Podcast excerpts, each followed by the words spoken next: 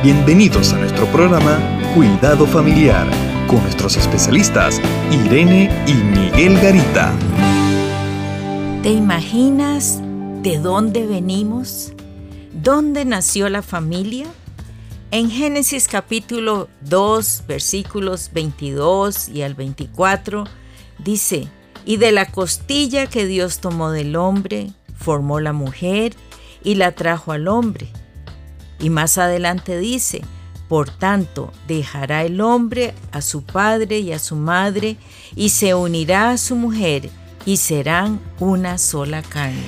Es unos versículos muy importantes para nuestro tiempo, porque ahora hay tantas ideas acerca de la familia. Inclusive hay escritores que han dicho que la familia ha muerto como concepto que teníamos. Sin embargo, más que nunca, yo creo que Dios nos está enseñando a través de estos versículos que el proceso de la creación de la humanidad, según estos pasajes, eh, fue hecho por Dios y que la familia, eh, Dios la formó, nació en el corazón de Dios y la formó con algo muy importante, con un hombre y una mujer. Y, ese es el concepto fundamental de la familia, un hombre y una mujer.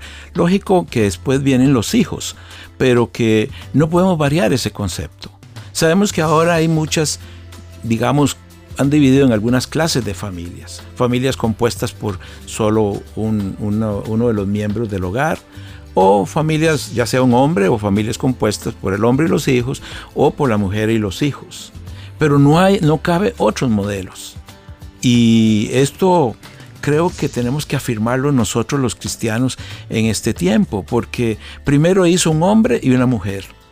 Y desde esta perspectiva, anatómicamente le dio, los hizo diferentes. Pero de la misma esencia. De la misma esencia, pero con funciones diferentes. Así es. Y aunque ahora quiere cambiarse en muchos aspectos esta, esta conformación, no puede cambiarse porque la familia sigue siendo nacida en el corazón de Dios.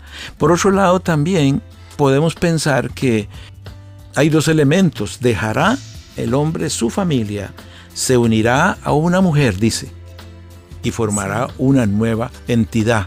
Una sola carne es una nueva entidad. ¿Por qué? Esa nueva entidad funcional y anatómicamente está diseñada para que se una entonces eso nos revela el gran plan de Dios para la familia al formar eh, al hombre, la mujer y que uno de estos, estos dos formaran una familia. Hoy creo que más que nunca tenemos que estar firmes en nuestra fe, sobre todo que Dios crió al hombre y la mujer.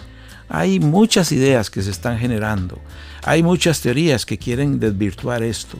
Creo que más que nunca debemos afirmarnos, la familia fue nacida en el corazón de Dios. Esto es hermoso porque si logramos entender e incorporar este, esta verdad preciosa del Señor, cuánto debemos de estimarnos y seguir fomentando esa unión como el Señor lo manda. Y por otro lado, eh, sobre todo nuestro Dios creó un hombre y una mujer que son los elementos básicos de la familia. No hay otra clase, primero, de género no hizo ningún otro.